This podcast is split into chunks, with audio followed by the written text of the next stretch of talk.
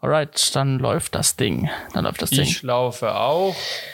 Mensch, Johannes, haben wir es geschafft, ha? Wir haben es geschafft äh, und es hat sich angefühlt, als ob wir das erste Mal Podcast machen und nicht, dass wir schon bei Folge 84 wären. Das ist korrekt. Das ist korrekt. Aber So. hier hast du so schön reingeschrieben, Slow-Mo macht alles besser. Vielleicht müssen wir manchmal einfach einen Schritt langsamer sein. Ja, und jetzt klingst du bei mir extrem leise auf einmal. Das ist schade. Jetzt war schon mal kurz lauter, aber jetzt bist du wieder leise. Jetzt höre ich gar nichts mehr. Die Frage, jetzt höre ich dein, dein Mikrofon klimpern.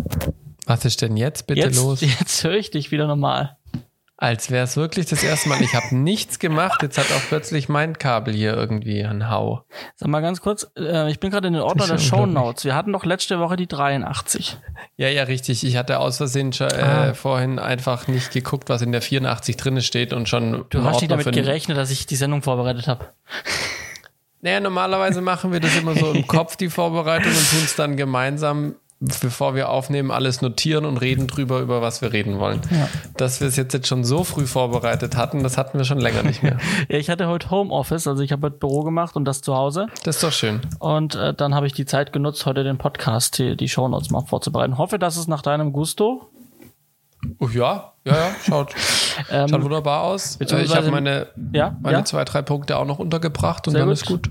Vielleicht müssen wir, wir müssen mal gucken, wie wir, wie wir durchkommen, ob wir was mal nächstes Mal reinnehmen müssen. Es, es sieht sehr voll aus. Vor allem die Kurznews sehen irgendwie sehr voll aus. Aber wir, wir können vielleicht auch uns einfach mal zusammenreißen, einfach mal das Wesentliche Durchziehen mal, weniger sagen- Schleifen drehen. Genau, weniger Schleifen drehen, weil ich habe ja, ich, du kennst mich ja, ich, ich äh, habe oft den Hang dazu, den Drang dazu, Dinge öfters zu wiederholen und die, die können wir einfach mal sein lassen und dann können wir einfach das Programm smart straight durchziehen.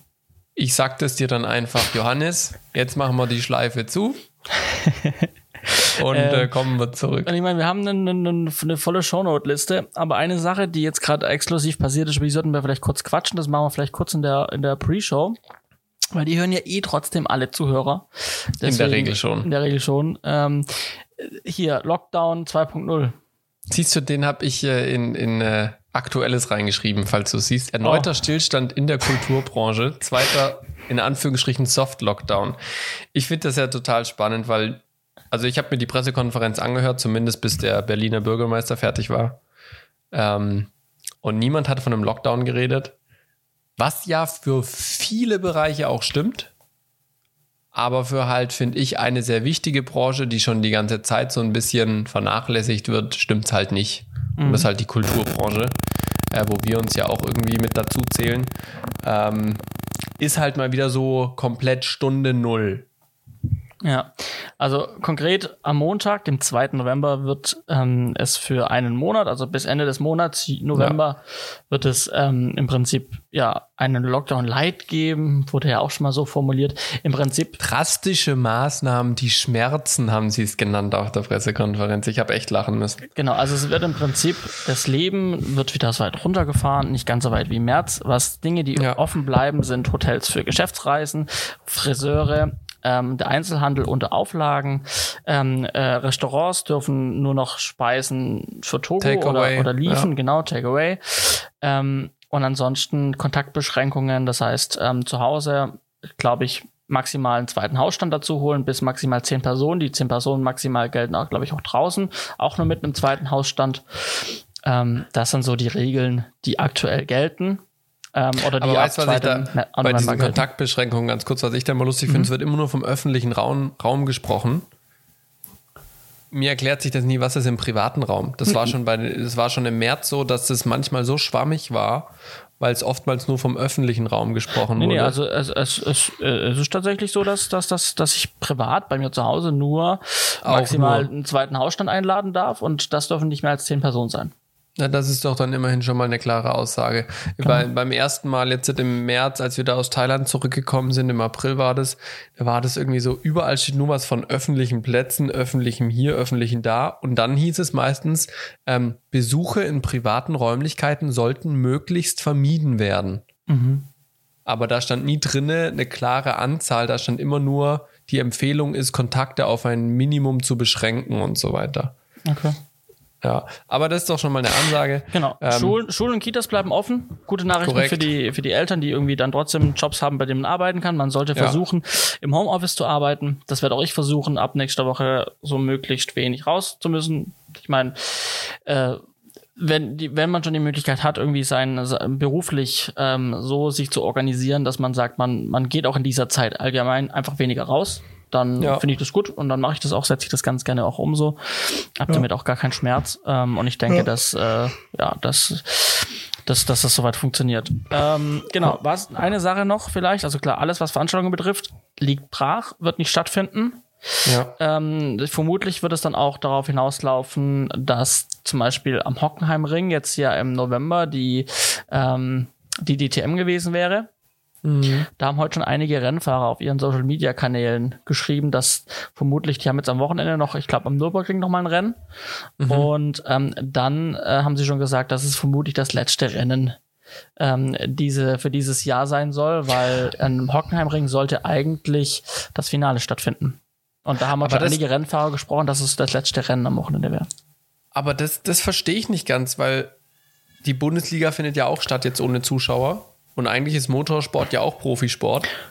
Warum, warum soll, also klar, da sind mehr Menschen auf einer, äh, im, am Hockenheimring. Hockenheimring ist aber eine viel größere Fläche wie ein Ja, die, Fußballstadion. die, die, Fußballer werden ja, werden ja alle schon in Quarantäne versetzt im Vorfeld. Die leben ja zusammen im Vorfeld auch schon. Also die haben ja schon aber gar keine solche nach Möglichkeiten gibt es ja auch für die, für die DTM. Ja, das Problem aber auch gerade bei dem Team von Felix von der Laden zum Beispiel, die sind zum Beispiel nicht nach, ich glaube, äh, Zolda war es, glaube ich, oder Belgien auf die Ja, Rennstrecke. genau, weil, weil, sie danach hätten in Quarantäne Genau, müssen. weil die das nicht leisten können, weil die Leute noch woanders arbeiten. Und Genau. vermutlich könnten sie halt jetzt auch nicht einfach so sagen, wir gehen mal fünf Tage in Quarantäne im Vorfeld, ähm, um das zu garantieren. Also es ist auch alles brandfrisch, das wurde erst jetzt gerade eben beschlossen. Ja. Deswegen ähm, äh, kann ich auch nur noch eine Sache dazu sagen, weil das Thema wieder F Künstler und Ausfälle und Freischaffende. Ähm, sie haben direkt von vornherein ein Instrument jetzt wieder ähm, an den Start gebracht für Solo-Selbstständige ähm, oder Unternehmen bis 50 Beschäftigte, dass man, wenn man von diesem Lockdown äh, konkret betroffen ist, also von der Schließung seines Geschäftes oder man sein Geschäft nicht ausüben kann, bekommt man bis zu 75 Prozent des, ähm, des Umsatzes aus November 2019. Ganz wichtig, Umsatz. Ja, Aus November 2019 75 Prozent ja. ähm, soll auch wieder unbürokratisch über die gleichen Wege ähm, realisiert werden wie bisher. Ähm, das ist das, was wir heute zwei Stunden nach der Pressekonferenz wissen und was wir dazu sagen können und ähm, werden euch auf dem Laufenden halten. Korrekt, genau. Man sieht, das beschäftigt dich. Ja, ich, ich, ich, ich habe mir das halt angeschaut und äh, dachte, komm, Ja, wenn, wenn schon, auch. dann, weil ich glaube, es betrifft einige, es finden einige spannend und ich glaube, dann sollten wir das auch gleich reinpacken. Ähm, Ja. Außerdem können wir das in den Titel schreiben und das klickt sich dann noch besser. Definitiv, definitiv. So. Also ich muss, Ja, wenn, wenn ich vielleicht noch kurz eine, ja. eine eigene Meinung dazu loswerden äh, kann. Ähm, ich sehe es ein bisschen kritisch, diesen zweiten Lockdown, weil sich für mich manche Punkte darin nicht erklären. Also von der Verhältnismäßigkeit oder bei manchen Entscheidungen, was offen bleiben darf, was geschlossen werden darf. Ähm, und für mich ist dieses Gesamtkonzept irgendwie nicht ganz schlüssig. Das heißt nicht, dass ich mich, dass ich das jetzt boykottiere. Ich werde da mitmachen. Das ist an ganz vielen Stellen auch total sinnvoll. Aber ich verstehe manchmal einfach das Verhältnis nicht, was offen bleiben darf. Also zum Beispiel äh, bei uns im Haus wohnt eine, die ist selbstständig und macht ähm, Nägel. Ja, also macht Kosmetikstudio, macht, macht Nägel und so weiter. Ähm, ist da immer im 1 zu 1 mit ihrem Kunden, klar. Ähm, die darf jetzt nicht mehr arbeiten im November. Aber am Dienstag habe ich einen Friseurtermin. Mhm. Und das funktioniert. Obwohl ich da genauso gleich dran bin. Und ich sag mal, vier Wochen ohne Haare schneiden ist wie vier Wochen ohne Nägel schneiden. Das geht schon. Also würde auch irgendwie gehen. Ja. Hatten wir, ja, hatten Ähm, wir. ja. Ja, genau, hat, hatten wir ja, genau. Ähm, und genauso sehe ich das auch mit äh, bei der Kulturbranche, ähm, wo, wo ich einfach in manchen Punkten das Verhältnis nicht ganz nachvollziehen kann und auch den Ärger der Künstler verstehen kann.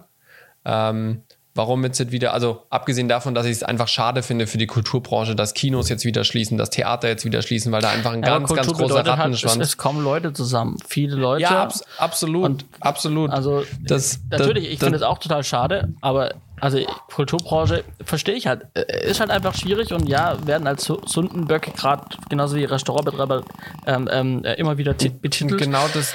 Aber dagegen, das, das bringt halt die Sache mit sich. Da können wir nicht viel drum, dran ändern. Ja, also, aber, aber ich, ich tue halt einfach kritisieren, ob so ein Pauschalschlag hm. nach sechs Monaten Erfahrung, ob das wirklich die, die beste Lösung ist. Hm. Naja, gut, man, man, man das, hat halt, das weiß ich einfach nicht, weil so, weil so ein Pauschalschlag ist irgendwie für mich auch ein Stück weit manchmal, also das hat man ja bei dem ersten Lockdown gesehen, irgendwie wurde für mich einfach äh, so ein Pauschalschlag über alles drüber gemacht und dann haben halt ein paar haben Hilfe bekommen, aber halt mehrere spezielle kleinere Branchen, nicht nur die Künstlerbranche da und die Kulturbranche, da ging es auch um andere Branchen, die sind halt einfach so ohne nichts dagestanden. Mhm. Und genau das gleiche Empfinden habe ich jetzt halt auch wieder ähm, bei dem zweiten Lockdown, dass es halt wieder so ein Pauschalschlag ist, der in vielen Punkten gerechtfertigt ist. Das stelle ich gar mhm. nicht in mhm. Frage, weil die Zahlen, die gehen wieder hoch und wir müssen sie wieder runterbringen. Gar keine Frage. Aber so ein Pauschalschlag, ähm, dass manche Branchen einfach wieder pauschal auf Null runtergefahren werden, ich weiß nicht, ich tue mich da schwer, einfach das, das mit, mit meiner Logik in, in Einklang zu bringen, weil manche Sachen eben passieren dürfen und manche nicht. Ja. ja. Also ich, ich, ich habe ja auch immer so dieser Punkt, ähm, Bordelle durften irgendwann aufmachen, ähm, wenn es die Handlungen erfordern, auch ohne Maske teilweise. Ähm, aber Gottesdienste hast du mega strenge Regeln. Mhm. Ja, ähm, da hast du natürlich mehr Menschen, aber in den Gottesdiensten, wo ich in der Zeit war, hattest du halt bedeutend mehr Platz wie in einem Bordell. Ja. ja. Ähm, Ohne dass wir beide in einem Bordell gewesen wären und das wüssten. Also naja, man kennt ja Fernsehserien, ja. wo es Dokus drüber gibt und so weiter und so fort. Ich war auch nicht in einem Bordell, nein. ähm, und, und diese Logik, da tue ich mich einfach jetzt gerade schwer, das alles so 100% Yes zu schreien. Also ich würde mal sagen, so jetzt, jetzt so vielleicht 70% schreie ich Yes und bei 30% habe ich einfach mittlerweile ein, ein, ein, Fragezeichen, ohne dass ich jetzt Corona leugne oder mhm. irgendwas. Mhm. Also ich, ich frage mich einfach nur, ist es jetzt gerade die beste Lösung oder ist es die einfachste Lösung? Weißt du, wie ich meine? Na, es, es, es wurde, oft, wurde, oft, diskutiert, ob man nicht Dinge anders machen sollte, als man es äh, schon mal gemacht hat vor einem halben Jahr. Mhm. Und die Sache ist halt wir sind verhältnismäßig gut gefahren beim letzten Mal. Und warum sollte man diesen Kurs jetzt ändern? Also das habe ich auch am Sonntag bei Anne Will gesehen, da gab, wurde aber wurde genau dieses Thema heiß diskutiert. Und ähm, ja, ich ich weiß auch nicht, warum sollten wir jetzt was anderes ausprobieren und einen anderen Kurs fahren, als so, wie wir bisher mit Erfolg hatten. So.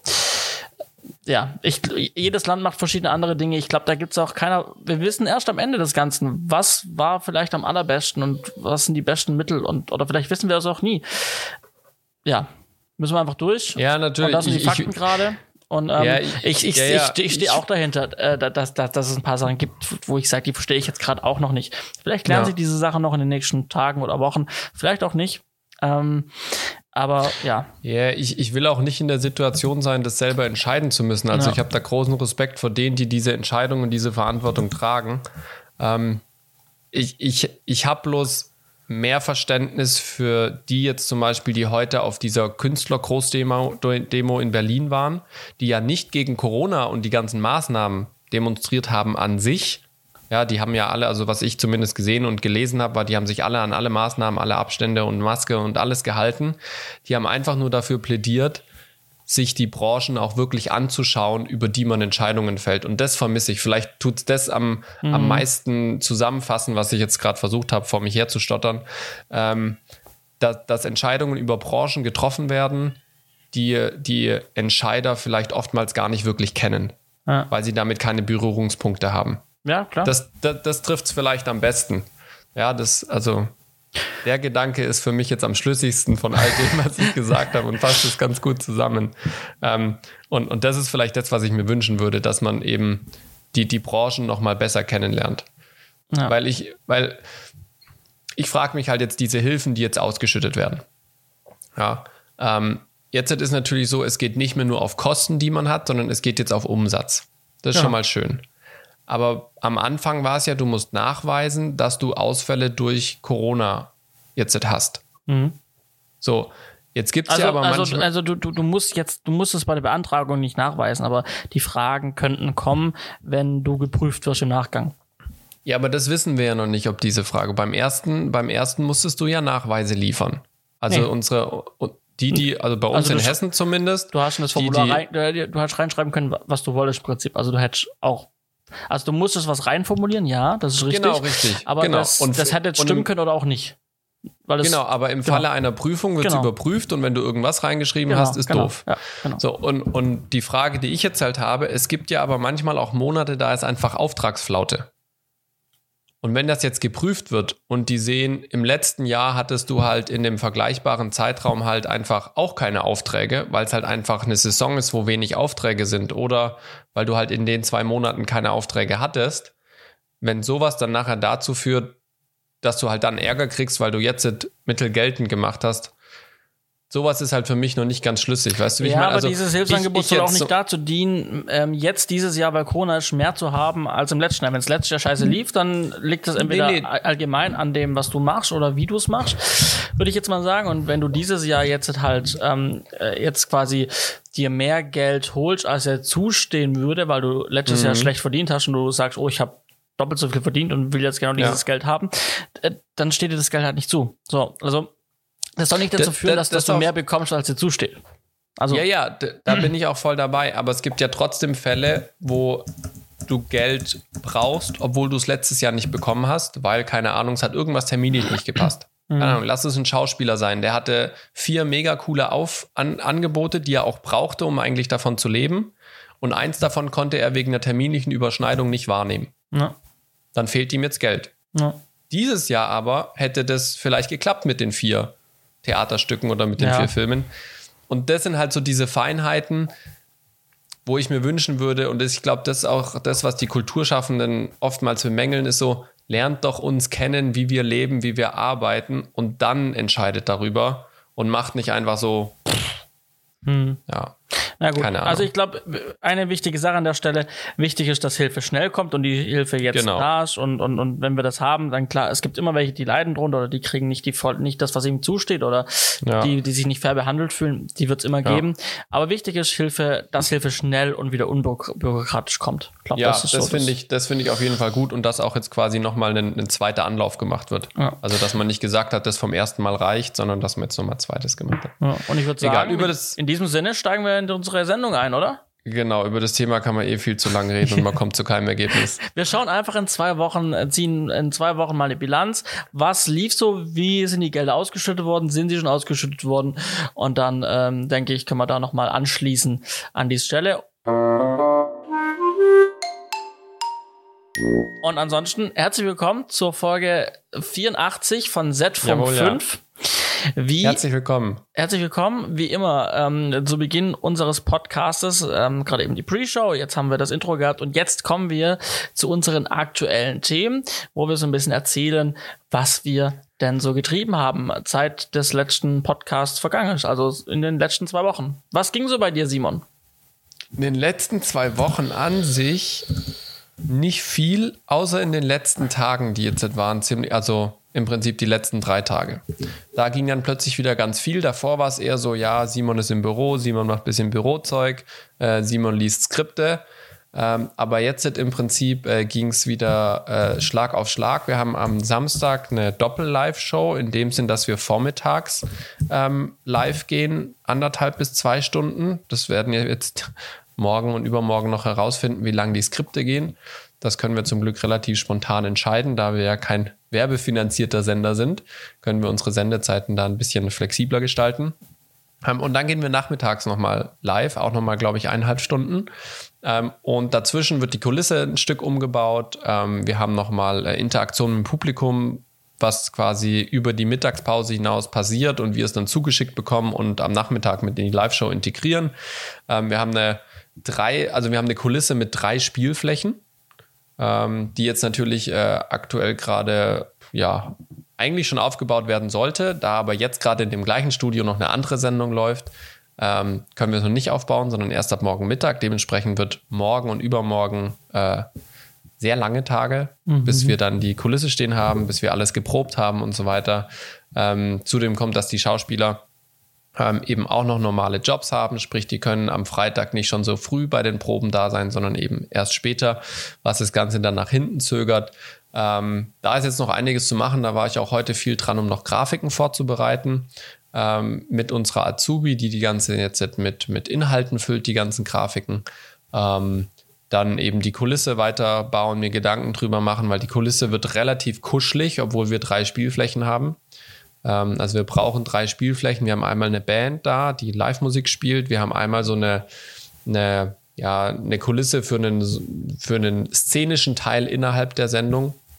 Ähm, und dann haben wir nochmal eben die, die Hauptspielkulisse, wo unsere Moderatoren, unsere Hauptmoderatoren sind. Ähm, das Ganze ist äh, eine Live-Show von der Kindersendung, die wir haben, von dem Fribus Dachboden. Falls da einer der Zuhörer mal irgendwann reingeschaut haben sollte, ich habe ja schon öfters mal von erzählt. Ähm, das gibt es im Prinzip eine Live-Show dazu. Ähm, und die Herausforderung ist tatsächlich, weil wir machen quasi live szenischen Film. Okay. Also es gibt ein komplettes Skript, ähm, wie alles da, also wie es zu laufen hat. Die komplette Sendung ist geskriptet, ähm, aber es wird halt live gespielt.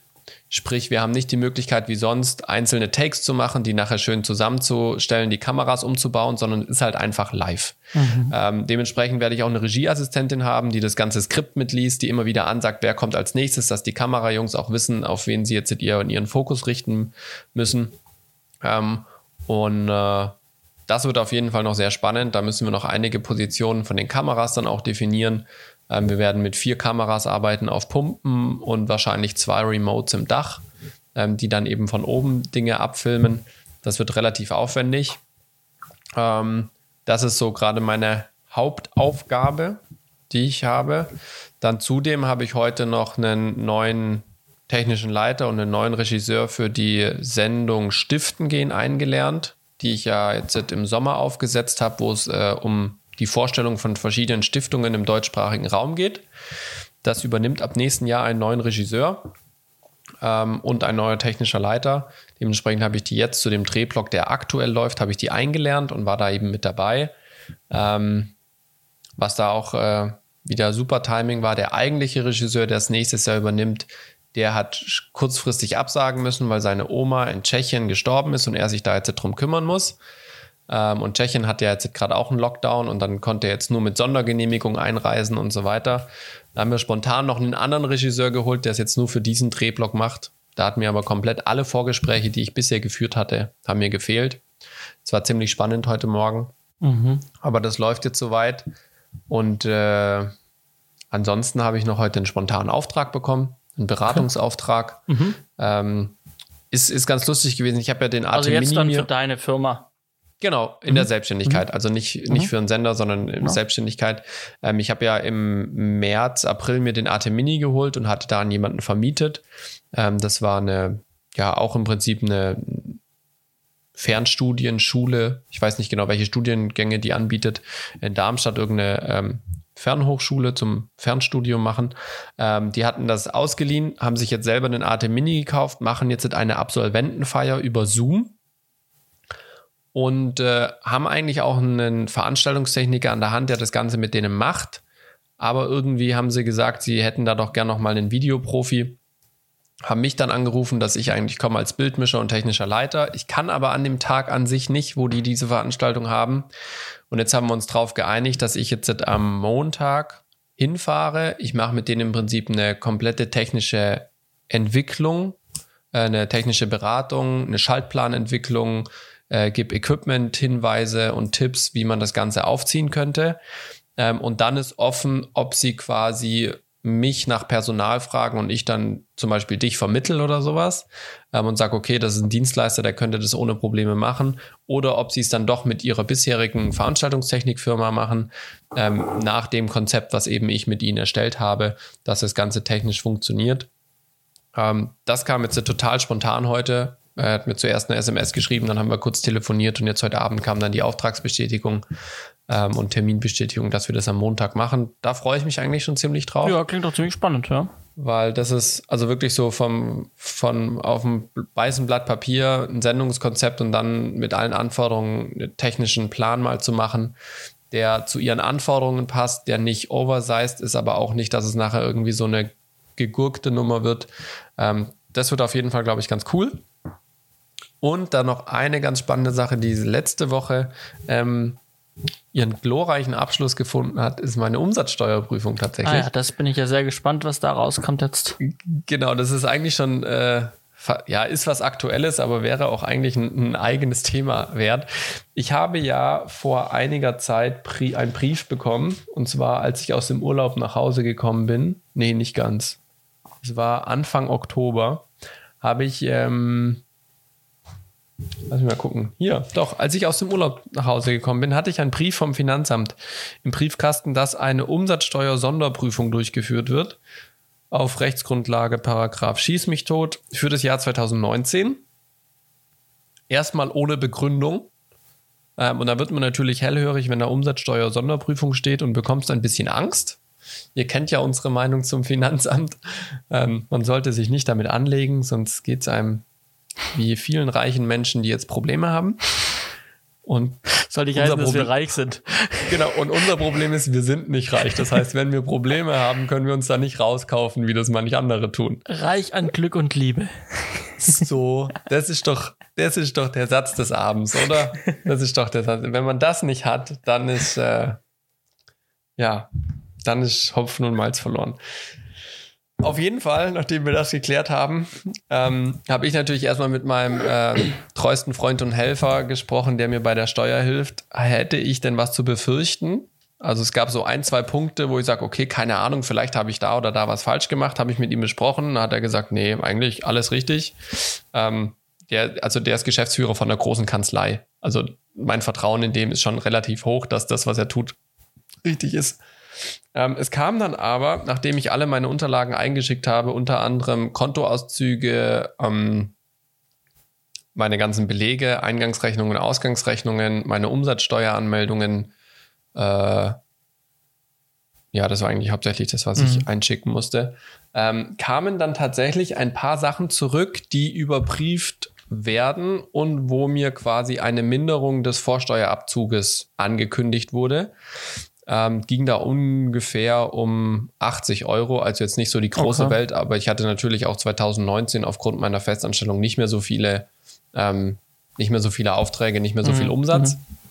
Ähm, ich kann mal ein, zwei Punkte äh, erzählen, die da so kamen. Ähm, zum einen habe ich tatsächlich einen Fehler gemacht. Ich habe eine Rechnung doppelt oh, okay. in die Buchhaltung reingenommen. Und zwar war das äh, die Rechnung von diesem tollen Mikrofon, in das, das ich gerade spreche. es gab nämlich einmal eine Proforma-Rechnung, mhm. weil du ja als ja, Einzelunternehmer musst du ja quasi nach Geldfluss gehen und nicht mhm. nach Rechnungsdatum. Und dann habe ich eine Proforma-Rechnung bekommen, eben für den Geldfluss und habe dann später, drei Monate später, die richtige Rechnung bekommen und habe es einfach verschusselt, dass ich schon die Proforma-Rechnung drin habe und habe beide Rechnungen reingepackt. So, das war ein Punkt. Ein anderer Punkt war, ich habe letztes Jahr mir Arbeitskleidung gekauft bei Engelbert und Strauß. Und äh, da war quasi der Punkt, ja, das könnte man auch privat tragen. Mhm. Also ist das nicht vorsteuerabzugsberechtigt. Dann habe ich noch. Ähm, aber, aber äh, ist das Thema damit, damit besiegelt? So, äh, nö, das könnten Sie privat tragen. Äh, fliegt raus, äh, zahlen Sie das jetzt nach? Oder ist das dann so, hm, naja, gut, Freunde, ich äh, äh, bin Kameramann, nee, also, ich, ich gehe raus, ich brauche genau, die Klamotten. Also, also wie läuft das jetzt? Erstmal kriegst du so diesen Zettel mit den Punkten, die ich mhm. gerade vortrage, und dann kannst du dazu natürlich Stellung beziehen. Okay. Und Aber das, war das, auch das, so, sind, das sind wir noch nicht. Da sind wir noch nicht. Okay aber das kommt noch. Ähm, genau, also es gab insgesamt fünf Punkte. Zwei davon habe ich jetzt schon erzählt. Ähm, der dritte Punkt ist, ich habe ähm, Anlagevermögen entnommen. Sprich, mein altes MacBook und meine Drohne habe ich letztes Jahr aus dem Firmenvermögen entnommen mhm. ähm, und habe die aber einfach vom Firmenvermögen ins Privatvermögen entnommen. Ich habe die jetzt nicht rausverkauft aus der Firma, sondern mhm. einfach mhm. entnommen. Ähm, und dafür muss man quasi zum Entnahmezeitpunkt einen marktüblichen Preis angeben, wenn man das Anlagevermögen haben Sie das, haben Sie das so gesagt? Das ist, das hat mir mein Steuerberater so okay. gesagt. Okay. Ähm, und das wäre mir tatsächlich vermutlich auch zum Verhängnis geworden, hätte ich das nicht getan. Ähm, mhm. Da wollte sie einfach Ausgangsrechnungen sehen und wissen, wie dieser Preis zustande kommt. Ja, ähm, das war ein Punkt. Dann ein weiterer Punkt ist, ähm, ich firmiere ja als Einzelunternehmer mit meinem Namen, also Simon Knobloch, und habe dann unter, äh, im Prinzip Marken entwickelt. Skyward Production, äh, Setfunk 5 ist zum Beispiel eine Marke, die ich mitproduziere. Dann gab es noch ein anderes Podcast-Projekt Quer und Frei, was mhm. ich letztes Jahr im Frühjahr hatte. Ähm, es gibt auch die Webseite berufsberatung-film.de und da gab es Rechnungen, die hatten unterschiedliche dieser Markennamen mhm. einfach mhm. drauf. Und sie hat nachgefragt, wie kommt das? Also was bedeutet mhm. das? Ja. Ähm, und hat da um Erläuterung gebeten. Und ein weiterer Punkt war, ich musste die Fahrt mit meinem privaten Pkw nachweisen. Also man tut ja in Elster einfach seit pauschal die ganzen Kilometer angeben, die man gefahren ist, und dann werden die abgezogen. Da wollte sie äh, ein Fahrtenbuch von mir sehen ähm, für die als Betriebsausgabe aufgeführten Fahrten. Und ein anderer Punkt war, das war tatsächlich der größte Punkt von allem, ich habe Rechnungen für umsatzsteuerfreie Umsätze. Das heißt, mein Kunde, den ich da habe, der ist umsatzsteuerfrei. Der ist berechtigt, die Umsatzsteuer einfach nicht zu zahlen. Ähm, und äh, da wollte sie zum einen einen Nachweis sehen, dass es tatsächlich bei dem Kunden auch rechtsmäßig ist. Ähm, und äh, sie hat geschrieben, sie geht davon aus, dass die Aufwendungen, also die Ausgaben, die ich habe, nicht eindeutig zuordnenbar sind, wohin die gehen. Und dementsprechend wird von der gesamten Umsatzsteuer der prozentuale Anteil einfach weggenommen, den ich nicht abziehen darf, so viel wie ich Umsatz hatte, der umsatzsteuerfrei ist. Mhm. Ist das verständlich? Also Beispiel, ich habe insgesamt 10.000 Euro Umsatz gemacht Davon waren aber 2000 Euro umsatzsteuerfrei. Das sind 20 Prozent von meinem Gesamtumsatz, gingen an einen Kunden, der umsatzsteuerfrei ist. Mhm. Ja. Und jetzt darf ich aber auch von meinem Gesamtumsatz, sprich von den ganzen Ausgaben, die ich getätigt habe, 20 Prozent meiner Ausgaben darf ich dann nicht die Vorsteuer abziehen. Ja. Ja. Und das hat sie eben gesagt, das waren bei mir 12 Prozent, ähm, die ich eben von der Vorsteuer dann eben quasi wieder zurückzahlen müsste, mhm. ähm, weil sie eben das davon ausgeht, dass es nicht zuordnenbar sind. Mhm. Das waren diese fünf Punkte, die sie ähm, berechtigterweise ähm, angekreidet hat, ja, beziehungsweise da äh, gesagt hat, okay, das sind Punkte, die nachgeprüft werden müssen. Habe dann natürlich auch wieder meinen Steuerberater konsultiert und so weiter ähm, und habe dann im Prinzip die Sachen alle erklärt. Also bei dem Verkauf von Anlagevermögen ist sie tatsächlich davon ausgegangen, dass es verkauft wurde, weil sie nicht gelesen hat, dass es ins Privatvermögen entnommen wurde. Habe ich dann ihr erklärt, genauso wie die Preise, die da drin stehen, sind zu dem Zeitpunkt marktübliche Preise. Ähm, das mit den verschiedenen Marken habe ich ihr erklärt, hat sich äh, erledigt. Ähm, dann, da ich ja ein Privatauto habe, bin ich nicht verpflichtet, ein Fahrtenbuch mit Kilometerständen und so weiter zu führen mhm. sondern ich muss quasi nur nachweisen, wohin sind diese Fahrten gegangen, dass das nachweisbar ist, dass diese Fahrten passiert sind. Das habe ich hier vorgelegt, das mache ich. Also das mache ich so oder so jedes Jahr, weil ich ja wissen muss, wie viel Kilometer kann ich mhm. geltend mhm. machen. Ähm, bei dem großen Punkt mit diesen umsatzsteuerfreien Umsätzen, die ich hatte, ähm, habe ich natürlich erstmal nachgewiesen, dass, es, dass der Kunde eben auch umsatzsteuerfrei ist. Und ähm, ich habe eben begründet, dass klar ist, für diesen Kunden brauche ich eigentlich so gut wie keine Ausgaben. Also mhm. Ich habe die Ausgabenpunkte, die ich habe, habe ich klar zugeordnet. Da gehört zum Beispiel unter anderem Buchhaltungskosten dazu, die ich für jeden Umsatz habe. Aber ansonsten habe ich gesagt, ist es nachweisbar, dass alle anderen Ausgaben zu anderen Tätigkeiten zuordnenbar sind. Mhm. Und das wurde komplett akzeptiert. Ähm, sprich, auch dieser Punkt ist dann quasi rausgefallen. Okay. Ähm, und äh, war dann im Prinzip so, dass ich vom vollen Umsatz, den ich hatte, an Ausgaben auch die Umsatzsteuervoranmeldung und die, die Umsatzsteuervorabzug auch geltend machen konnte. Außer die 12 Prozent. Nee, das hat sich auch tatsächlich fallen lassen, weil ich ja definitiv zuordnen konnte, okay. welche mhm. Ausgaben sind, gehören dazu und welche nicht. Ah, genau, und das ist ja gesagt, so, zu, zu, zu, dem Kunden, wo die Umsatzsteuer befreit ist, ja, wo ich keine genau. Umsatzsteuer genau. äh, abzahlen muss, ähm, äh, da gehört nichts dazu. Da, genau. da, da habe ich auch nichts geltend gemacht, sondern ich, ich, nur Fahrtkosten. Ich, ich, ich mache noch, ich mach noch genau. das und das und die Sachen, genau. die, die kann ich da zuordnen zu dem anderen Bereich. Richtig, okay. genau, richtig. Das habe ich hier begründet und das hätte ich ihr auch nachweisen können, hätte sie da irgendwelche Hätte sie da eine Zuordnung haben wollen, hätte ich ihr jede Ausgangsrechnung zuordnen können. Wollte sie dann aber nicht mehr, sondern hat es einfach so diese Erklärung akzeptiert. Ähm, und dann gab es ja noch den einen Punkt mit der doppelten Rechnung und den einen Punkt mit der Arbeitskleidung. Bei der Arbeitskleidung habe ich hier erklärt, äh, ja, Engelbert und Strauß ist ein Hersteller für Arbeitskleidung. Äh, ich habe privat eine Softshelljacke, ich habe privat eine Winterjacke, ich habe privat genug Hosen, ich muss meine Arbeitskleidung nicht privat tragen. Ähm, und da kam raus, dass sie sich verlesen hatte und nicht Engelbert und Strauß gelesen hat, sondern Engbert Herrenmode. Warum okay. auch immer. Okay. Und Engbert Herrenmode ist natürlich ganz normale mhm. private Kleidung. Aber nachdem sie dann gesehen hatte, okay, passt Engelbert und Strauß, war das auch vom Tisch. Mhm. Und dann blieb nur noch der Punkt mit der Rechnung. Ähm, und der ist dann auch ähm, wegen Geringfügigkeit unter den Tisch gefallen. Okay. Also es, es ging am Ende nochmal um 19 Euro Umsatzsteuer eben von der doppelten Rechnung. Und der ist dann wegen Geringfügigkeit ähm, ja, nicht unter den Tisch gefallen, aber wurde beigelegt. Ja. Und so habe ich tatsächlich dann äh, letzte Woche diesen wunderschönen Satz äh, auf dem Brief bekommen. Ich teile Ihnen mit, dass keine Feststellungen getroffen worden sind, die zu einer Änderung der Besteuerungsgrundlage führen. Aber das ist doch, das ist doch ein schönes, schöner Abschluss dieser Geschichte, die uns ja schon ein bisschen begleitet hat. Absolut. Wo wir so äh, beide so ein bisschen so, hm, dieser Punkt, da musste irgendwann kommen, dass man ja. mal geprüft wird oder ja. sowas und da hat man jetzt ein bisschen Respekt einfach davor. Und ist doch jetzt aber schön, dass man das jetzt mal mitbekommen hat, wie der Ablauf ist, jetzt auch mit dem Ende, dass alles regelbar ist, dass die ja die auch nichts unbedingt Böses wollen, sondern die fragen halt nach. Genau. Und wenn du alles erklären kannst, du, weil wenn man Dinge ja ablegt in der Buchhaltung oder Dinge einkauft und diese auf die Firma rechnet, macht man sich ja schon seine Gedanken, kann ich das ja. Also gehört das dazu, ja, und, ja. Und, und, und, weiß ja, ja, tut es. Und ja. dann, wenn man das widerlegen kann, äh, dann alles gut. Genau. Mhm. Und eben, also für mich gab es zwei Learnings bei der ganzen Geschichte. Zum einen, wer freundlich ist, bekommt Freundlichkeit zurück. Klar, definitiv. Also ich habe ich hab von vornherein mit der Prüferin ganz offen kommuniziert, ähm, habe meine Kooperation signalisiert, habe auch nachgefragt, ob sie alle Unterlagen hat, ob sie noch was braucht. Ich habe mir meine Handynummer gegeben, meine E-Mail-Adresse, dass sie mich jederzeit erreichen kann. Sie hat auch mehrmals angerufen, wenn sie mhm. Fragen hatte. Ähm, und das konnten wir dann ganz äh, unbürokratisch per Telefon oder per E-Mail klären. Das war super entspannt. Ähm, und eben auch, das Finanzamt hat einen schlechten Ruf, dass sie immer irgendwas finden wollen.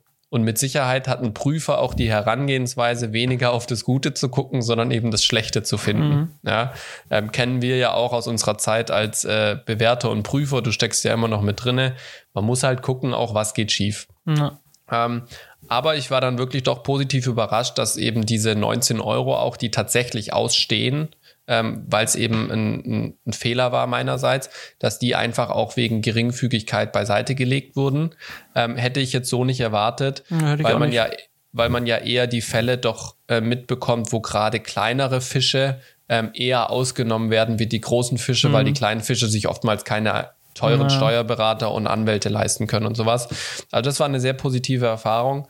Und das zweite große Learning ist, Ehrlichkeit zahlt sich aus. Mhm. Ja. Also ich habe wirklich, äh, es gibt einige Belege, wo ich mir denke, na ja, ich könnte sie schon irgendwie verargumentieren in die Firma, aber so richtig ehrlich wäre es auch nicht.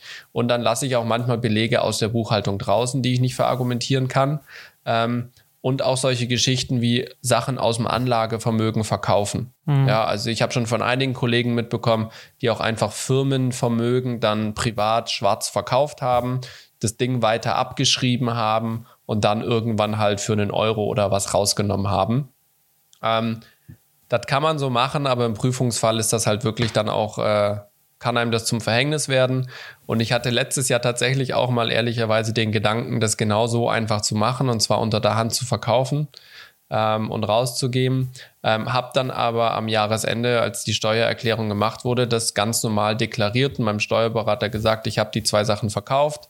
Wie, wie tun wir das am besten reinpacken? Ähm, ich habe es ins private Firmen, äh, ins Privatvermögen eben entnommen.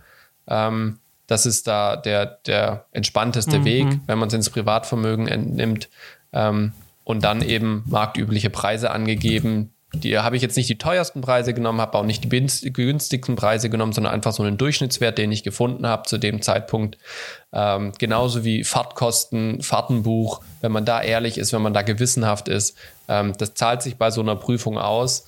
Ähm, wenn man sich selbst unsicher ist, ob was in die Buchhaltung der Firma gehört oder nicht, lohnt es sich vielleicht mal wegen 4, 5 Euro oder mal wegen 50 Euro vielleicht eher nicht zu tun, als dass man nachher eben im Prüfungsfall dann solche Schwierigkeiten bekommen kann. Ja. Das sind meine zwei großen Learnings. Finanzamt kann auch lieb sein und äh, Ehrlichkeit zahlt sich aus. Sehr spannend. Vielen Dank, dass du uns auf die Reise begleitet hast. Sehr gerne. Das war mein aktuelles, das war jetzt sehr lang. Johannes, was gab es denn noch bei dir? Aber das ist ja spannend und bei mir wird es dafür umso kürzer. Na dann schieß mal bei los. Bei mir ist nicht ganz so spannend, bei mir ist gerade nicht so ganz so viel los. Ähm, auftragstechnisch kam jetzt zwar für nächste Woche, mal gucken, ob durch das durch Corona noch stattfinden wird, ähm, hm. äh, ein Livestream-Job. Schön. Äh, wieder äh, irgendwie einen halben Tag Vorbereitung und dann einen Tag irgendwie Stream mit Aufbauen und Abbauen. Mhm. Ähm, Freue ich mich drauf, wenn es klappt. Äh, genau, das steht an. Äh, und ansonsten hatte ich jetzt eine Online-Vorlesung wieder diese Woche. Ähm, genau, äh, also für ähm, alle Studenten, alle Filmstudenten ähm, aus meinem, aus der gleichen Perspektive, wie jetzt hier der Podcast aufgenommen wird. Und ähm, ich habe ja bei der letzten Folge habe ich ja schon gesagt, wir haben ein bisschen später aufgenommen die Folge äh, mhm. äh, vor zwei Wochen, weil ich technische Probleme hatte mit meinem mit meinem Kamerabild. Also wir Korrekt. sehen ja uns nur gegenseitig in Skype. Wir zeichnen es ja nicht auf, aber das hilft uns schon. Ja. Und kurz vor der Sendung ähm, hat mein Video einfach nicht funktioniert. Also ich habe eine eingebaute Capture-Karte im mhm. per PCI in meinem Rechner und die ähm, der der hat einfach das Bild da nur schwarz angezeigt. Äh, und habe dann super. spontan meinen äh, meinen Atem Mini Pro, den ich aktuell leihweise bei mir habe, angeschlossen und dann über USB-C den in meinen Rechner rein und dann so mhm. die Kamera ähm, ja äh, anzeigen lassen können. Und jetzt das hat alles ja funktioniert und ich habe dann auch in der Woche drauf ein Update geladen und dann ging auch wieder die Capture-Karte mit dem Bild mhm. der Kamera ganz normal. Jetzt hatte ich Vorlesung und hatte noch anderthalb Stunden, bis der, bis, bis, bis der Beginn war. Und habe über den ganz normalen Weg, über meine, äh, ich wollte dann von vornherein mit dem Bildmischer, also mit dem äh, Arte Mini Pro, die Vorlesung machen, weil ich mehrere Zuspieler hatte. Mhm. und habe ja dann den ganz normal per USB-C angeschlossen an meinen Rechner und er wurde nicht erkannt. Der Arte Mini Was? Pro wurde einfach von meinem Rechner per USB-C nicht erkannt. Crazy. Software runtergeschmissen, neu installiert, alles nicht funktioniert, andere Kabel probiert, er wurde einfach nicht erkannt. Ich weiß es bis heute nicht, warum er nicht erkannt wurde. Aber wir haben doch vor zwei Wochen über dein AT Mini uns gesehen. Ja. Ja. Und das Verrückte hm. war, dann habe ich gesagt, okay, was mache ich jetzt? Ich hatte dann irgendwann noch eine halbe Stunde bis Beginn. Ich habe halt ja. dann, ich habe halt dann HDMI out aus dem Bildmischer in, in meine Capture-Karte, die ja jetzt wieder funktioniert. Ja. Dann, also genau das umgekehrte Spiel wie vor zwei Wochen. Also verrückt und deswegen sage ich Black Magic ein Fluch und Segen. Manchmal ist mhm. es einfach, manchmal versteht man es nicht und es ist seltsam. Krass. Einfach seltsam. Verrückt, verrückt.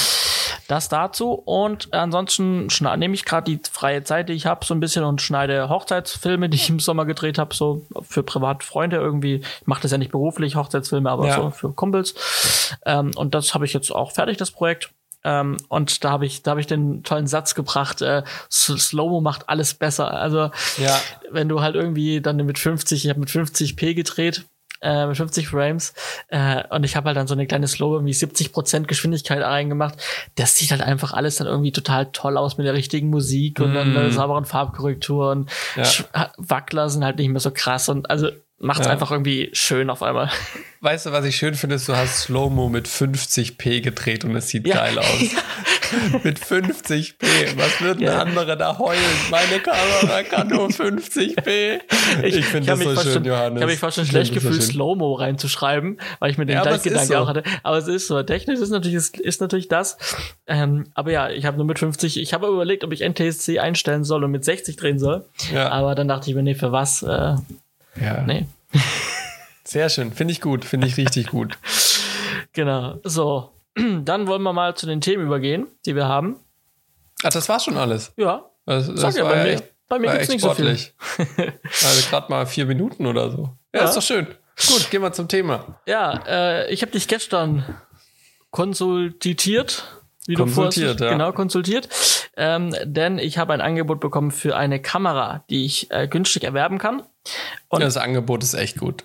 Das Angebot also der ich, Preis, äh, der Preis hab, ist schon gut. Ich habe auch noch nicht abgesagt. Ähm, vielleicht hört der oder die auch zu, die in dem ja. Angebot drin messen, weiß ich nicht. Äh, habe mich aber sehr gefreut. Ähm, jetzt geht's aber darum, was ist denn mein aktueller Stand und mein Bedarf? Ich verfüge über eine Kamera, das ist eine Sony Alpha 6300 mhm. mit einem Sony Kit Objektiv. Ich glaube 18 mhm. bis 35 oder sowas, weiß ich nicht, oder bis 50, irgendwie sowas.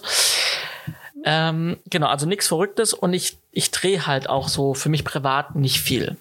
Ich habe jetzt im Mhm. Sommer zwei Hochzeiten irgendwie gemacht. Das habe ich mit der Sony gemacht und habe mir da auch so einen kleinen Gimbal dazu geholt, so den DJI äh, SC, den ich, von dem ich berichtet habe. Ähm, aber habe schon die letzten Tage mal überlegt, wäre es denn nicht so, äh, ob es denn so schlecht wäre, dir mal eine richtige Kamera anzuschaffen? Also eine Mhm. richtige Filmkamera, die auch XLR-Inputs hat von sich aus. Der Gedanke schwirrte ja schon länger im Kopf. Ne? Genau. Und jetzt kam halt dieses Angebot. Und das fand ich dann sehr verlockend. Also es geht im Prinzip um eine Blackmagic Ursa Mini 4K. Mhm. Die kommt aus dem Jahr 2015, 16, äh, wurde aber 2019 erst gekauft, also schon ungefähr anderthalb Jahre alt. Ähm, und sie kostet, also das Angebot war unter 2000 Euro, inklusive Schulterpolster, Handgriff, Top-Handle, also dieses Standard 300, 400, 400 Euro Zubehör. Ähm, genau. So, und jetzt dachte ich natürlich, cool, für den Preis sage ich, kaufe ich sofort eigentlich und habe dann mal eine gescheite Kamera mit XLR 8, genau, und eine V-Mount-Platte hinten drauf noch. Genau, also Mhm. habe auch schon direkt V-Mount, äh, kann ich direkt draufstecken. V-Mount-Akkus. Und jetzt habe ich natürlich gedacht, ich frage dich mal nochmal, was du davon hältst. Und du hast dann halt Dinge gesagt, die ich dann auch wusste, aber unterm Strich halt doch dachte, ja, irgendwie ist doch fast so verlockend, als dann diese, Hm. diese, diese, diese Nachteile werten, also anzunehmen. Und diese, Ja. diese Nachteile oder die Frage, die du gestellt hast, ist es denn eine Steigerung zu meiner aktuellen Kamera? Mhm. Technisch. Ja. Und da gebe ich dir recht, das ist sie fast nicht. Also, was, also da darfst du auch gerne noch mal sagen, was dir noch mal, was du mir gestern so grob gesagt hast. Ja, also zur Auswahl, wie gesagt, steht ja die äh, Ursa Mini 4K, also die erste Generation der Ursa Mini und äh, die Alpha 6300, die du jetzt gerade hast. Ähm, und du hast auch schon angesprochen, es liegen natürlich bei der Ursa Mini gerade in der Handhabung und in der Haptik schon einige Vorteile auf der Hand, wie äh, man hat ein bisschen mehr Gewicht in der Hand, man kann das Ding auch mal ordentlich schultern, man hat V-Mount-Möglichkeiten, man hat XLR-Anschlüsse und so weiter. Man hat natürlich auch ein RAW ähm, mit an Bord und so weiter. Ähm, es gibt aber auch so ein paar versteckte Dinge, wo ich einfach äh, ja Fragezeichen habe, ob das wirklich funktioniert. Ähm, allein schon, wenn ich mir die Blendenstufe angucke, wir haben einen Dynamikumfang bei der 4K, bei der Ursa, ähm, von 12 Blendenstufen. Genau. Ähm, verglichen mit der Alpha 6300 ähm, haben wir aber tatsächlich 1,7 Blendenstufen weniger. Also die, die Alpha 6300 hat in Tests eben einen Dynamikumfang von 13,7 Blendenstufen. Eben das sind fast zwei Blendenstufen Unterschied, ähm, was dir halt gerade im, im Lowlight-Bereich äh, oder in starken Kontrasten, du bist ja öfters mal auf irgendwelchen Festen Das, unterwegs, das, auch das wo du stört mich gerne jetzt ja schon bei meiner Kamera. Genau. Genau, und dann war ja eben die Frage, ja, aber dann habe ich doch RAW, dann kann ich doch die Tiefen ein bisschen runterziehen und so weiter. Ähm, und das ja, aber es gilt halt trotzdem ähm, Shit in, Shit out. Ja, matschig ist matschig, ne? In, verlorene Information ist verlorene Information. Genau, und, und wenn man sich jetzt mal so irgendwie wirklich Party-Locations anschaut, wenn du da nicht wirklich ein Kopflicht auf der Kamera hast oder sowas, dann sind halt die Gesichter einfach dunkel. Und wenn du in der Kirche bist und da kriegt das, das, das Kirchenschiff durch die Fenster schön Licht, aber hinten die Ecke von der Kirche kriegt kein Licht, dann kannst du da wegen mir mit einer Ari Alexa stehen, mit einer ISO 400 nativ und einem Ari RAW oder was die hat oder einem ProRes 444 ähm, und einer schönen Master Prime oder irgendeiner Optik mit 1,5er Blende oder sowas und dann kriegst du da vielleicht was Schönes hin. Aber das macht halt eine Ursa nicht und das macht auch eine Alpha 6300 nicht. Mit Sicherheit ist es durch das RAW ein bisschen, was man rausholen kann, aber ich stelle eben die Frage, ob es der Fortschritt ist, den man sich wirklich erhofft von einer Ja. neuen Kamera. Ähm, genau, dann äh, haben wir natürlich die Sache, dass die Ursas keinen Bildstabilisator drin haben. Das ist natürlich ähm, uncool, wenn man gerade aus der Hand filmt oder sowas. Ähm, beim Stativ funktioniert das, beim Gimbal funktioniert das auch in der Regel, aber wenn der Gimbal ganz leichte Vibrationen hat oder sowas, wird man die halt einfach sehen und Objektive sind halt auch teuer, wenn die Bildstabilisator integriert haben sollen. Das war noch ein Punkt. Ein anderer Punkt war, die 4K hat keine integrierten ND-Filter. was für mich jetzt als Kameramann bei so einer Kameragröße eigentlich ein Muss mhm. ist. Ja, ist, da ist, ist, bei den Modellen danach auch immer drin gewesen. Genau, wenn man sich die 4,6K oder die 4,6K G2 anschaut, sind die ja auch da überall drin. FS5, ja. EVA 1, FS7 sind überall NDs drin. Ähm, und das macht natürlich schon dann nochmal auch einen Unterschied, einfach um mit der Blende schöner arbeiten zu können. Ähm, und äh, was natürlich jetzt im Vergleich zu den späteren Generationen von den Ursas auch noch für mich so ein bisschen ein, ein Faktor ist, sind die Speichermöglichkeiten. Du hast zum einen mehr Auswahl in den Auflösungen, du hast ähm, mehr Auswahl an, ähm, an Speicherarten, also wie viel Bits soll gespeichert werden und so was. Und du hast natürlich bei der 4K halt nur CF, CF Fast Slots mhm. als Speicherkarten.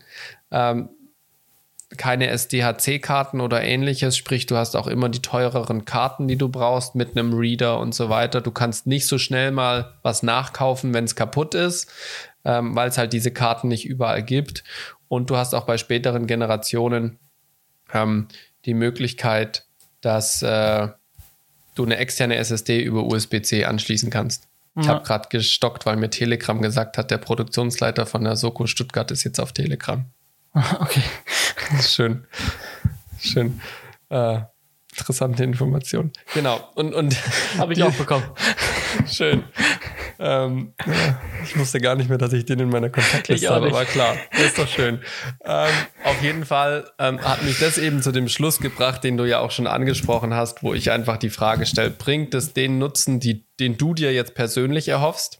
Mhm. Ähm, und den Fortschritt, den du persönlich dir wünscht, in den Punkten im Lowlight-Bereich und so weiter.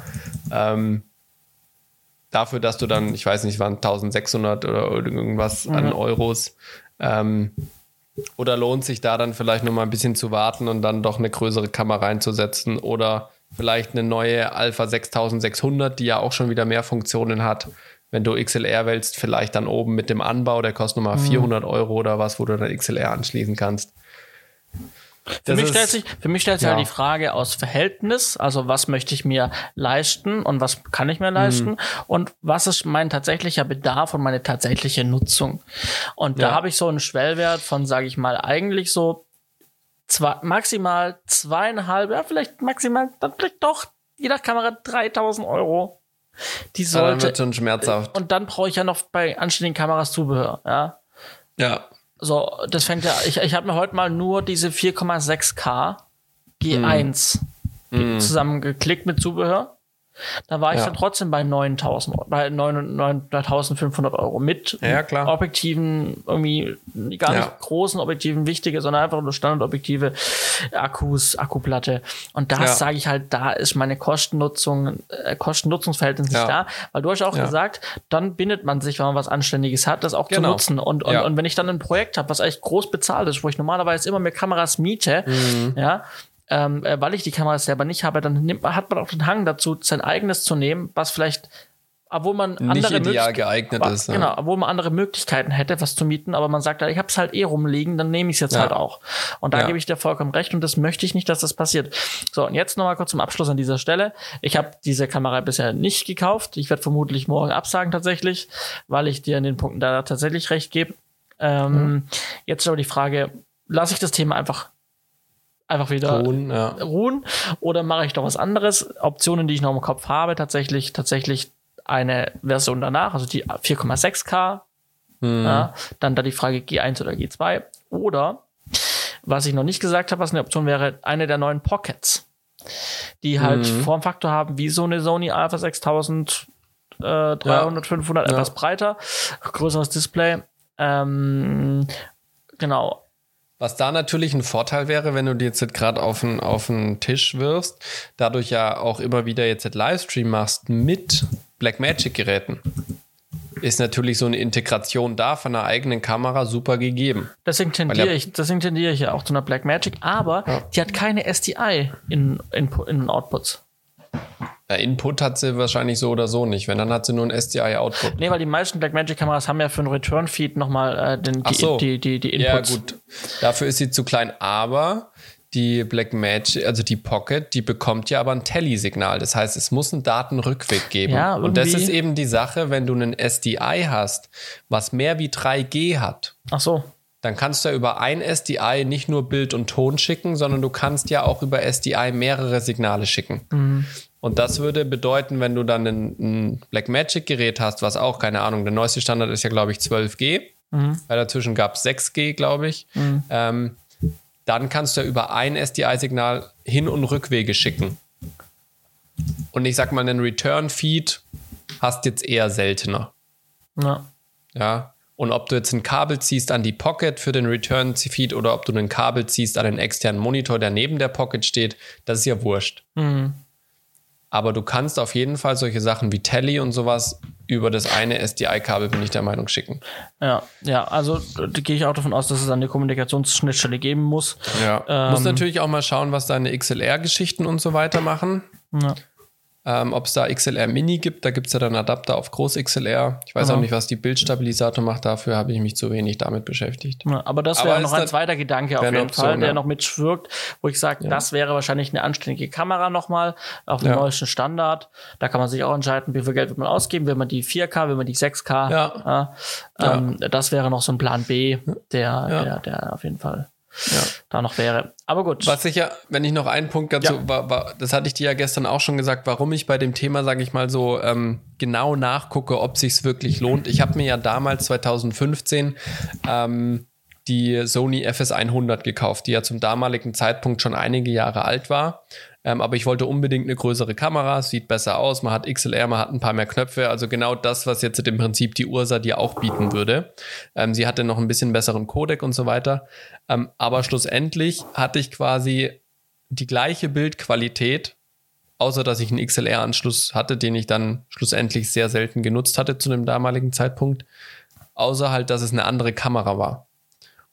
Und das war, hatte mich ja damals veranlasst, die Kamera relativ schnell wieder zu verkaufen. Mhm.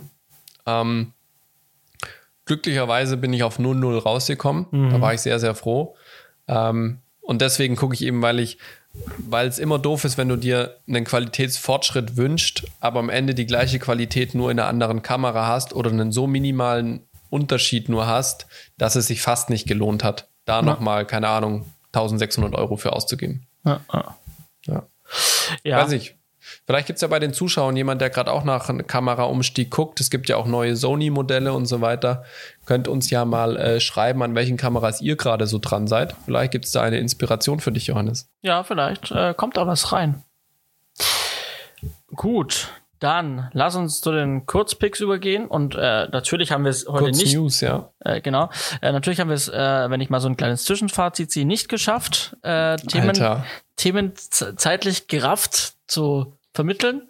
Deswegen sind wir zeitlich fortgeschritten. Deswegen werden nee. wir einfach auch ein paar Dinge streichen und nächstes Mal wir reinnehmen. Wir haben auch die Pre-Show sehr ausgedehnt gemacht. Vielleicht cutten wir da einfach eine von unseren Schleifen raus, die wir gedreht haben. Ich glaube, so viel haben wir da gar nicht. Also ich glaube, da haben wir ja, relativ konzentriert. Minuten. Aber das war trotzdem ein sehr konzentriertes Thema. Also dieses Corona-Thema war schon wichtig. Ja, ja, auf jeden Fall. Ja. ähm, okay, also dann würde ich sagen, machen wir mal weiter mit einer Sache mit C vielleicht. Können wir machen, gerne. Aber die anderen Sachen können wir tatsächlich in zwei Wochen nochmal bringen. Mhm. Äh, genau. Ähm, äh, Stichwort Dialog, Kulturpolitik für die Zukunft. Klingt, als hätte ich damit jeden Tag zu tun. ähm, Sollte genau. ich eigentlich, oder? Also zumindest, wenn ich in Baden-Württemberg lebe. Äh, das MWK, das Ministerium für äh, Wissenschaft, Kultur, äh, Ministerium für Wissenschaft und Kultur, glaube ich, in Baden-Württemberg, hat sich mit dem Thema Filmkonzeption und eben Kulturpolitik befasst. Haben wir ähm, auch schon öfters mal drüber berichtet, dass du bei einer Filmkonzeption dabei warst. Genau, in 2019 gab es die, die Filmkonzeption, das ist ein Bestandteil daher, äh, ist da mit rein integriert. Und was, um was geht's? Ähm, das MWK ähm, wollte mal wieder nach 2008 es die letzte Filmkonzeption gab, wo mhm. beschlossen wird, wie sich die Politik die nächsten Jahre ähm, in Baden-Württemberg natürlich äh, in Richtung Medien, Kultur und Filmschaffende weiterentwickeln möchte. Wo gibt es ja. Bedarf? Wo muss man nachsetzen? Wo muss man mehr fördern, damit der Medienstandort Baden-Württemberg weiter vorantreiben kann und besser mhm. wird? So. Ähm, und das wurde jetzt nach 2008, wurde das jetzt wieder gemacht. Im Jahr 2019 gab es die verschiedenen Runden dazu. Ich war bei Runde 8 dabei, haben wir auch im Podcast erzählt. Da ging es um Ausweiter und Fortbildung. Was brauchen wir in Baden-Württemberg? Was muss mehr gefördert werden im Bereich Ausweiter und Fortbildung? So, und ja. jetzt gibt es insgesamt von diesen ganzen neun Runden, glaube ich, waren es, ähm, gibt es jetzt die fertig ausgearbeitete Filmkonzeption. Mhm.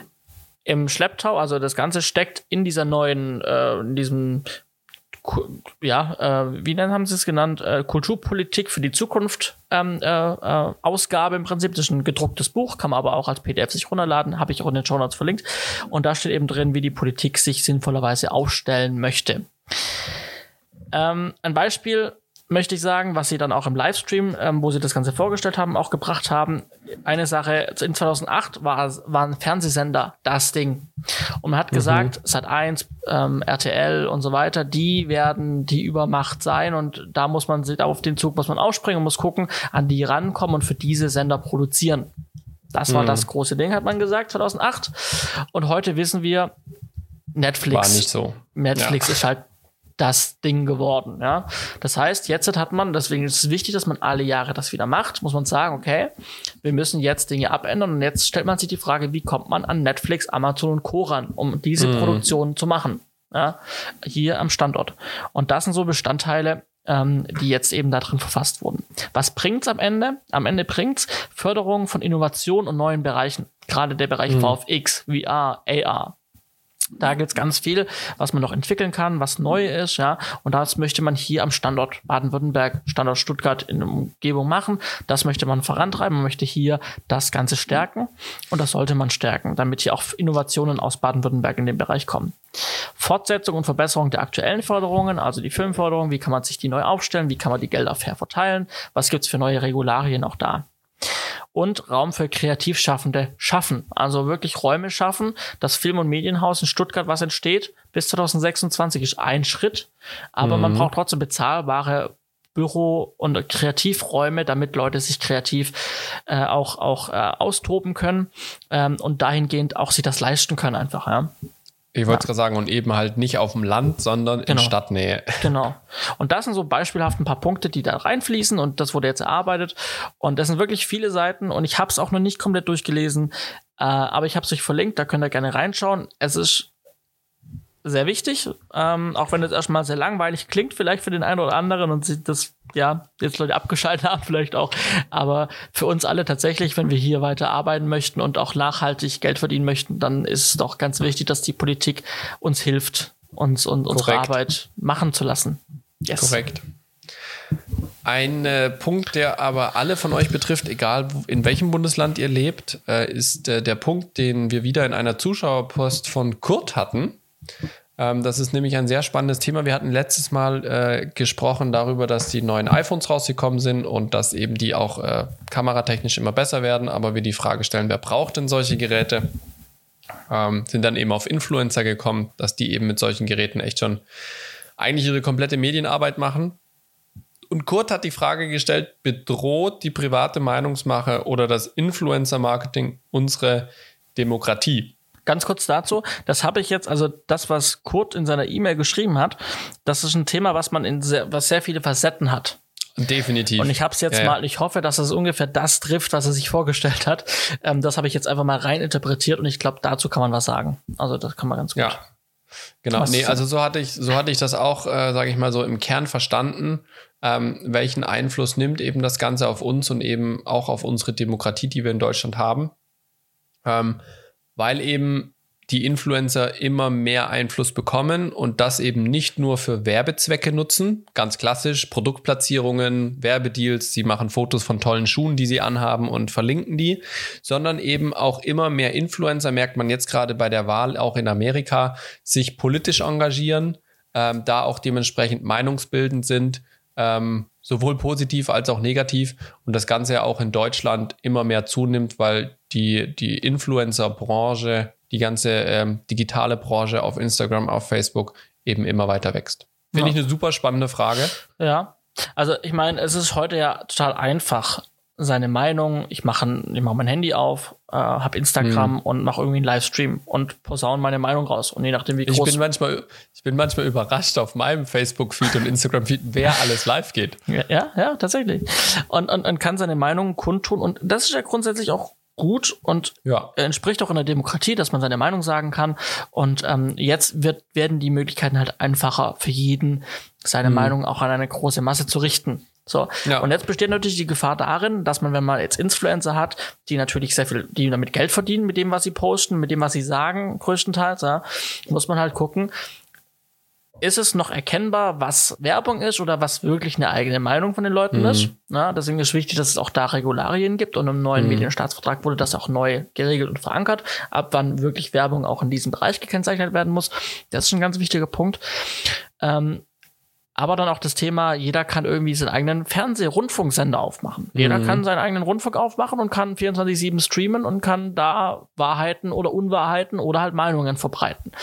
Und Ich meine, wenn du, das Ja. war ja äh, vor einigen Jahren schon ein Streitpunkt, als Gronk so groß wurde und so weiter, ähm, wo ja auch die, ähm, die Medienämter, wie heißen sie denn, Landesmedienanstalten, haben eingegriffen und eben äh, bei wirklich regelmäßigen Streaming auch eine Streaming-Lizenz vergeben haben, also dass die Leute auch äh, zahlen mussten dafür, dass sie regelmäßig eben streamen. Ähm, das ist, finde ich, schon mal ein ganz gutes Tool, um dem auch so ein bisschen nicht zu zensieren, aber einfach zu gucken, was passiert in Deutschland. Ja. Ähm, es darf keine Zensur werden, das ist ganz klar. Aber grundsätzlich hast du recht. Erstmal kann jeder so oft und so viel wie er will diese Tools nutzen und erzählen, was, ihm, was er will. Ja. Und das ist sein gutes Recht laut Ja. unserem Grundgesetz. Das Ja. steht erstmal so über allem. Ne? Und ich meine, wir sehen es jetzt bei einem Wendler zum Beispiel, ja, der gerade seine Karriere in die, in die Tonne gehauen hat. Aber das ist, ein- das, das ist ein, ein, ein Künstler, ein, ein- eine bekannte Person, eine Person des öffentlichen Lebens. Und ich schaue mal ganz kurz jetzt direkt auch live nach. Gehen wir mal Michael Wendler bei Instagram ein. Michael Wendler. Michael Wendler hat, okay, hat weniger als ich dachte. dachte, er hat ein bisschen mehr. Äh, 308.000 Abonnenten auf Instagram. Ich glaube aber, es Äh, sind weniger 308, äh, geworden. 308, also genau, 308.000, genau. Ich glaube aber, es sind weniger geworden. Es kann auch sein, dass durch die Aktion weniger geworden sind. Auf Ja, jeden ja. Fall hat er über 300.000 Follower und hat jetzt aus sein, seine Karriere nahegegangen und macht jetzt halt äh, äh, hier, äh, ähm, äh, wie nennt man es, Verschwörungstheorie mit Attila Hildmann zusammen. Ja, hat eine Telegram-Gruppe aufgemacht und versucht jetzt einen Großteil seinen, seinen Volkschaften, seinen Leuten, die ihn gefolgt haben, abonniert haben, genauso wie ja ich auch äh, ein Abonnent von, von, von ihm auf Instagram bin, versucht jetzt halt auf seinen Telegram-Channel zu ziehen, um da seine persönlichen Wahrheiten kundzutun und den Leuten zu sagen, hey, wacht auf. Äh, das, was ich euch erzähle, das ist die Wahrheit und was ihr im Fernsehen seht, das, die lügen alle. Ja? Ganz, ganz einfach gesagt, einfach jetzt mal.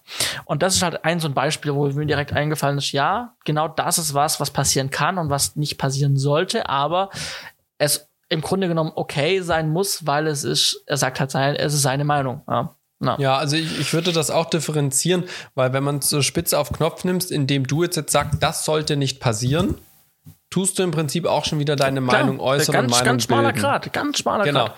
Ähm, und deswegen ist so, wie, wie du es gesagt hast, erstmal der Michael Wenter, das ist sein komplettes Recht, das darf er machen, wie er will und er darf auch da erstmal erzählen, was er will, außer Volksverhetzung und so weiter. Das steht unter Strafe in Deutschland. Ähm, aber natürlich ist seine Meinung erstmal in dem Fall jetzt provokant, ein Konfliktfall. Das ist genauso wie Leute, die sich über Abtreibung anders wie der Mainstream äußern, Leute, die sich über Diskriminierung anders wie der Mainstream äußern, die stehen erstmal im Fokus ähm, und werden dafür angeklagt, obwohl sie eigentlich auch das Recht der Meinungsfreiheit haben. Ja. Ähm, das, das muss man erstmal so festhalten. Was mir aber jetzt noch als Gedanke kommt, ähm, ich glaube, was ein großer Unterschied ist, beziehungsweise ich glaube, dass dieses Phänomen nicht neu ist. Ich glaube nur, es nimmt durch die Möglichkeiten, die wir jetzt durch die schon längst fortschreitende Digi- Digitalisierung haben, dass die Dimensionen immer größer werden. Früher gab es halt die Stammkneipe, den Stammtisch, das Dorflokal, äh, die Kerb, keine Ahnung, bei uns in meinem Heimatdorf gab es das Göckelesfest, ja, und dann hast du halt da deine Kumpanen um dich Genau. gesammelt und da gab es auch die Gruppierungen, wo du immer so rüber geschielt hast und halt so, ja, ihr seid aber schon sehr, sehr rechts angehaucht, so, ja. Ähm, das war halt in einer kleineren Dimension. Die haben sich vielleicht mal mit dem Nachbar getroffen. Und was halt jetzt wirklich ist, dass sehr schnell sehr große Massen erreicht werden. Nicht von jedem, aber von vielen. Ähm, und dann eben auch solche Meinungen kundgetan werden. Ähm, ich habe aber noch nicht so den Eindruck gehabt, dass ich dadurch Angst hatte, dass unsere Demokratie in Gefahr kommt. Ich hatte den, eher den Eindruck, dass es, ähm, dass es, äh, dass einfach das Konfliktpotenzial sich in der Gesellschaft mehr dadurch auflädt, weil die persönliche Meinung, je nachdem, wem man folgt, plötzlich öffentlich ist.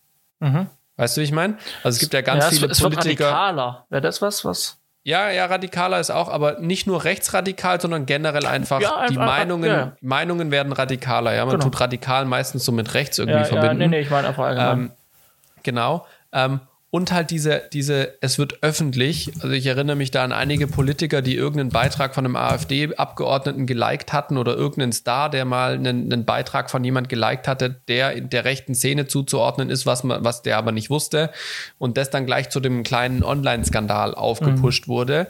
Ähm, das ist halt jetzt öffentlich und das merkt man jetzt, finde ich, ist ein ganz gutes Beispiel jetzt auch in dieser ganzen Corona-Zeit. Merkt man ja so, die, die Leute, denen man, denen man folgt oder die in seiner eigenen Freundesliste auf Facebook sind oder sowas, kriegt man ja recht schnell mit, so auf was für einer Seite stehen die, äußern die sich dazu und nicht, sind nicht, sind nicht viele, die das öffentlich äußern, aber man bekommt natürlich ein Meinungsbild über andere auch, ja. Ähm, und ich habe mich auch schon immer wieder dabei ertappt, äh, Leute im Kopf direkt zu verurteilen, nur weil ich ein Statement gelesen habe. Ähm, habe mich dann aber auch erinnert, ja gut, wir haben in Deutschland Meinungsfreiheit ich erwarte ja auch, dass ich mit meinen Meinungen, die manchmal nicht dem Mainstream entsprechen, trotzdem meine Meinung sagen darf und deswegen nicht angefeindet werde. Das mhm. ist in mancher Hinsicht ein frommer Wunsch, aber ähm, das ist erstmal so die Grundlage. Aber ich hatte nicht das Gefühl, dass die Demokratie dadurch in Gefahr ist, weil ich immer die Möglichkeit hatte, mich über Fakten zu informieren. Ja.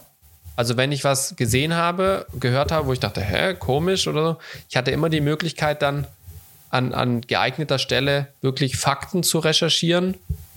Bin auch einer, der diesen Anspruch dann hat, sowas nachzugucken.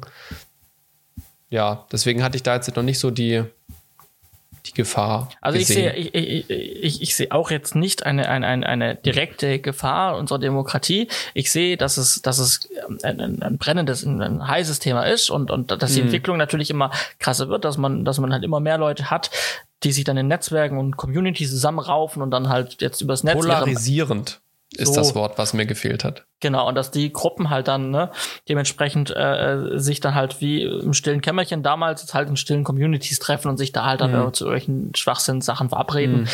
Äh, so, ich finde, zwei Themen sind wichtig, dass wir dem gegensteuern können.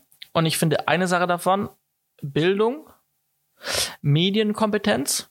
Mhm. Ähm, war auch ein Thema in der Filmkonzeption. Ähm, äh, wo es eben darum ging, dass wir ähm, schon vom, von, der, von der Grundschule auf an äh, endlich dieses verpflichtende Fach für alle brauchen, Medienkompetenz, um zu lernen, wie kann ich richtig von falsch unterscheiden Mhm. Und da hilft es oder reicht es nicht an irgendeiner Schule, einen zu haben, der mal ein Seminar in Medienkompetenz gemacht hat und dann irgendwie das mal irgendwie im Jahr ein, zweimal macht, sondern das muss ein festes Fach werden, wo auch Ethik ja. reingehört, wo man was, was gehört sich, was darf ich posten, wenn ich was sehe, was erstmal Bilder wieder interpretieren, Bilder lesen. Äh, wir werden ja nur zu, wir, wir, wir konsumieren ja nur noch, wir kriegen ja jeden Tag irgendwas vorgesetzt. Wir können doch das gar nicht alles verarbeiten und aufnehmen, komplett. Ne? Ja. Äh, so, und deswegen glaube ich, ist, ist, ist, ist Bildung da ganz, ganz wichtig. Und ich finde, dass wir, dass, dass, dass das ein Thema ist, wenn wir das in den Schulen von Anfang an, äh, das Thema Medienkompetenz äh, in den Schulen reinkriegen, dass man von klein auf eben lernt, Sachen richtig zu interpretieren, was ich im Netz so sehe.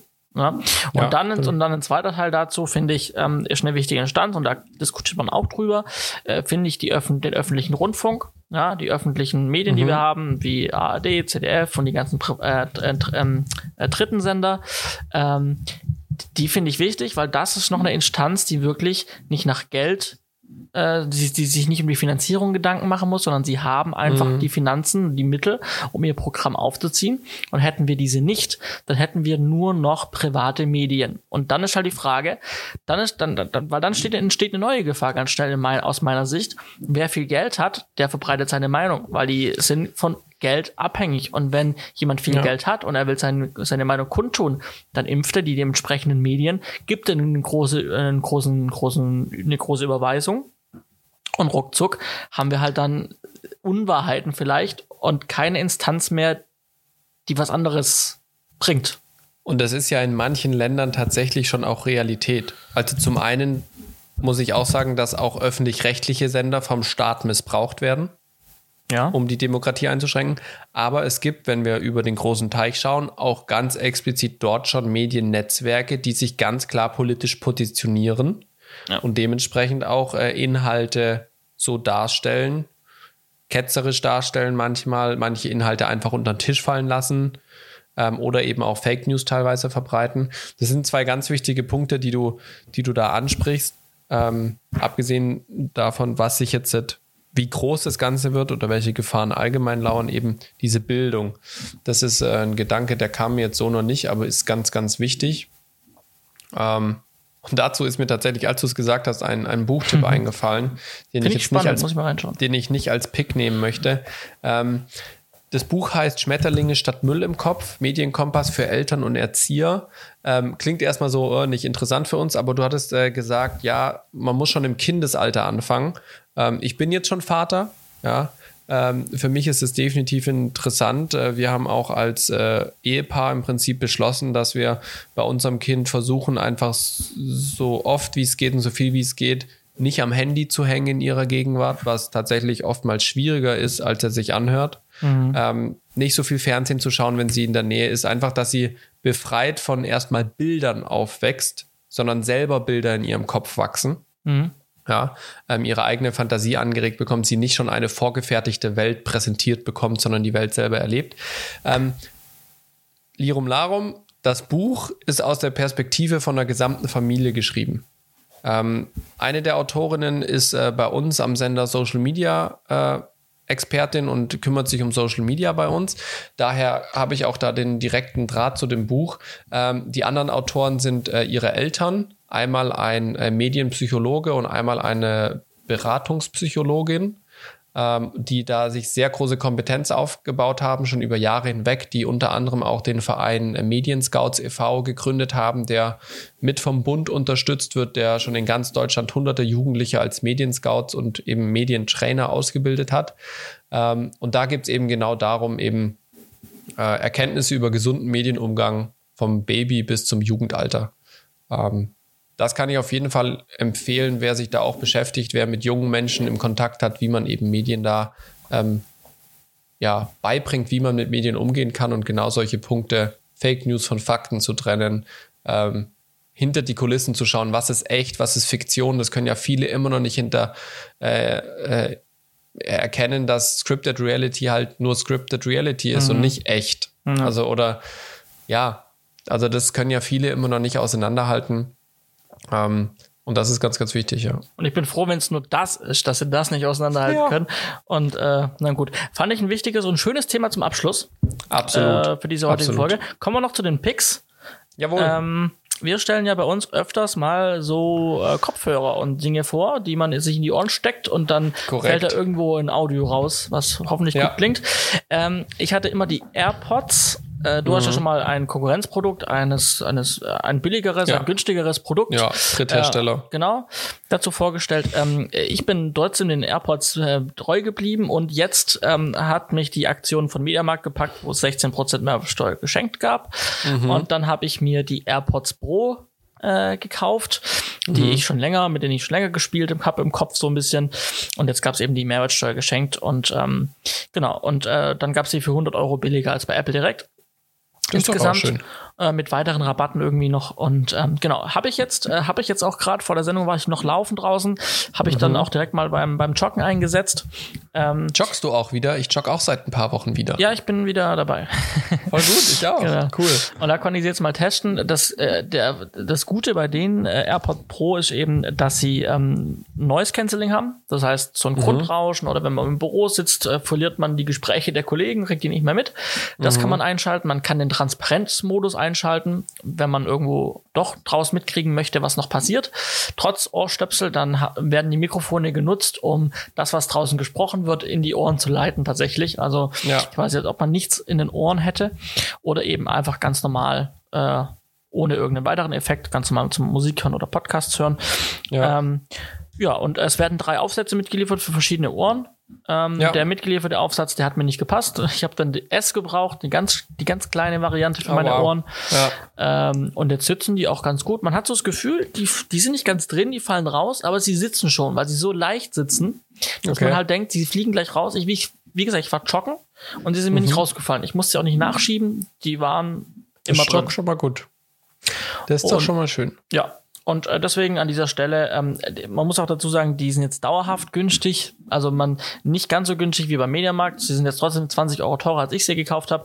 Aber Mhm. für irgendwie äh, 190, 195 Flocken irgendwie bei Amazon heute gesehen, äh, habe ich euch nochmal verlinkt in den Show Notes, wenn das doch jetzt auch für den einen oder anderen interessant wäre. Ich glaube 280, 270 Euro bei Apple direkt 170, ja. ähm, kann man jetzt doch ganz günstig die Dinger sich schießen und sie sind lieferbar, weil das waren sie eine Zeit lang auch nicht. Also, Ja. AirPods Pro, mein Pick diese Woche. Das ist doch schön, muss ich mal meiner Schwester sagen. Die wünscht die sich zu Weihnachten. Ich habe irgendwie das Gefühl zurzeit, Johannes, also ich komme gleich zu meinem Pick.